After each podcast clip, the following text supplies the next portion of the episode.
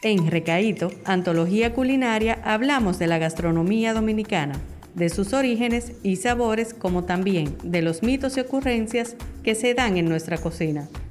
Si de algo estamos seguros es que aquí se come bueno.